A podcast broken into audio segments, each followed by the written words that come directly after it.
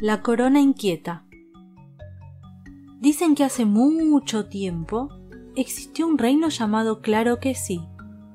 Allí, el rey se sentaba en el trono, la princesa leía cuentos de princesa y todos comían perdices una vez a la semana.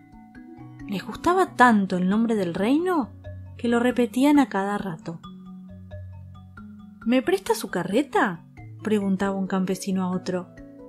Claro que sí. ¿Me daría una rodaja de pan? Claro que sí. ¿Puedo usar su caballo? Claro que sí. El rey respondía del mismo modo, incluso cuando le preguntaban si podían ponerse su capa o sentarse en el trono. Claro que sí, respondía contento, porque le gustaba compartir sus cosas con los demás. Lo único que nadie le pedía era la corona, aunque para el rey de este cuento era un problema conservarla sobre su cabeza. No había forma de que se quedara quieta. La corona bailaba y a cada rato terminaba en el suelo. Muchas veces había pensado en dejarla en su cuarto, pero le daba miedo que nadie lo reconociera como rey. Además, su tatarabuelo la había usado, también el bisabuelo, el abuelo y el padre. Si había estado en las cabezas de toda la familia, no podía dejar de estar en la suya. Aunque le pesara, aunque se le cayera, aunque no pudiera rascarse la pelada. Una tarde, cuando el rey se paseaba por los jardines del palacio, lo picó un mosquito.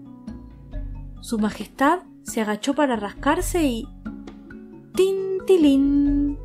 La corona se fue al suelo y empezó a rodar y a rodar. El rey dejó la rascada para más tarde y corrió detrás. ¡Guardias! gritó, pero los guardias estaban durmiendo la siesta. Al rey, que era gordito como los reyes de los cuentos, le costaba correr. La corona, redondita como todas las coronas, rodaba muy rápido por el camino que llevaba al lago. Ahí, justo en la orilla, había un sapo y justo sobre su cabeza cayó la corona. Oh, dijo el sapo, me llovió del cielo. El dios de los sapos me eligió para ser rey. Se la calzó en la cabeza y fue saltando a contar la buena nueva a sus compañeros de charco. Cuando el rey llegó hasta el lago, no encontró la corona y supuso que había caído al agua.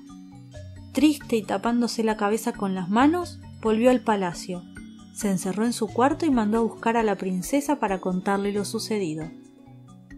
Y ahora no puedo salir. Nadie me reconocería como el rey sin mi corona, le dijo. La princesa se preguntaba ¿Cómo la voy a buscar en el fondo del lago? Por su condición de princesa, nadie le había enseñado a nadar. Pero a pensar, ella había aprendido sola reunió a todos los habitantes del palacio y les dijo La corona del rey cayó en el lago. ¿Podría alguno de ustedes recuperarla? Claro que sí, respondieron varios hombres, y se prepararon para el buceo. Mientras tanto, el sapo había llegado a su charco y al verlo las ranas se quedaron con la boca abierta. Estaba sentado a orillas del lago y esta corona me llovió del cielo es señal de que debo ser el rey. Pero nosotros nunca tuvimos rey, dijo una rana. Súbditos, echen a esa traidora, ordenó el sapo con tanta fuerza que algunos le hicieron caso.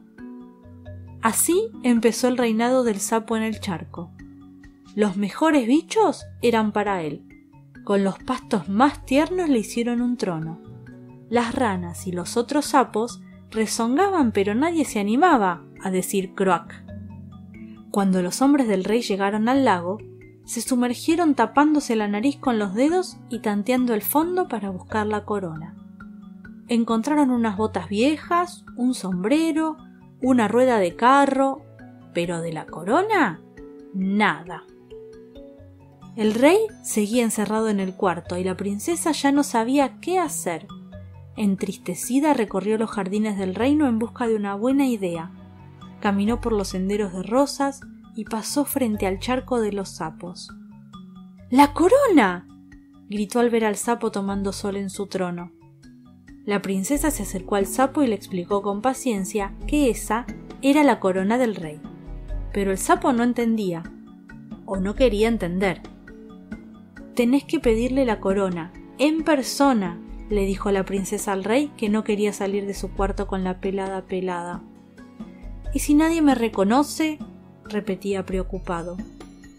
A la princesa se le ocurrió que salieran a medianoche, cuando todos estuvieran durmiendo, y caminaran hasta el charco de los sapos.